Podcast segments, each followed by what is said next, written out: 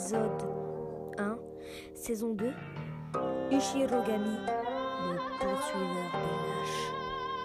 Son nom en français veut dire derrière l'esprit. Son habitation hante les gens lâches. Son régime alimentaire a peur. Son avance. Ushirogami ressemble à un fantôme avec de longs cheveux noirs et un grand globe oculaire unique situé sur le dessus de sa tête. Il n'a pas de pieds, mais un corps long et tordu qui lui permet de sauter haut dans les airs. Interaction. La tactique préférée d'un Ishirogami est d'effrayer les gens, sautant et en apparaissant juste derrière eux. Il aime tirer sur les poils à l'arrière du cou d'une personne. Il disparaît. C'est au moment où il se retourne pour voir qui les a touchés. Les autres farces que les Ishirogami apprécient incluent de placer leurs mains glacées ou respirer leur souffle chaud sur le cou de leur victime. Ishirogami aime particulièrement s'attaquer aux jeunes femmes lâches qui marchent dans la rue. Ils se faufilent derrière eux et dénouent leurs cheveux, les faisant partout. Ou ils passent leurs mains dans leurs cheveux de la femme et les salissent, les faisant. Parfois, il invoque de fortes vent pour chasser les parapluies. L'origine, on pense que Shirogami est une sorte de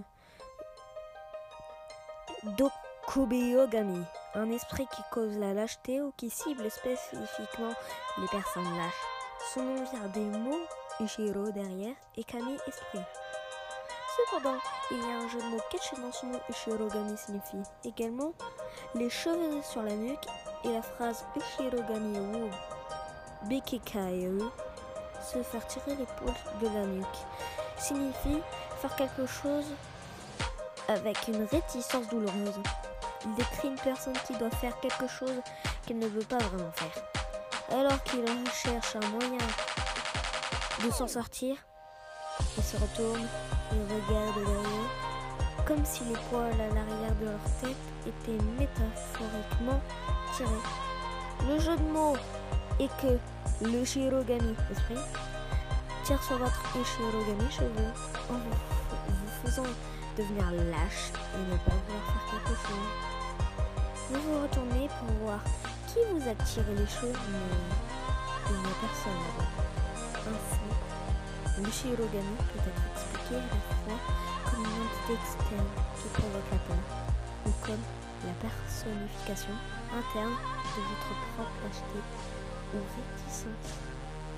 J'espère que cet épisode de bouquin des vous aura plu et on se retrouve pour d'autres histoires de ce genre.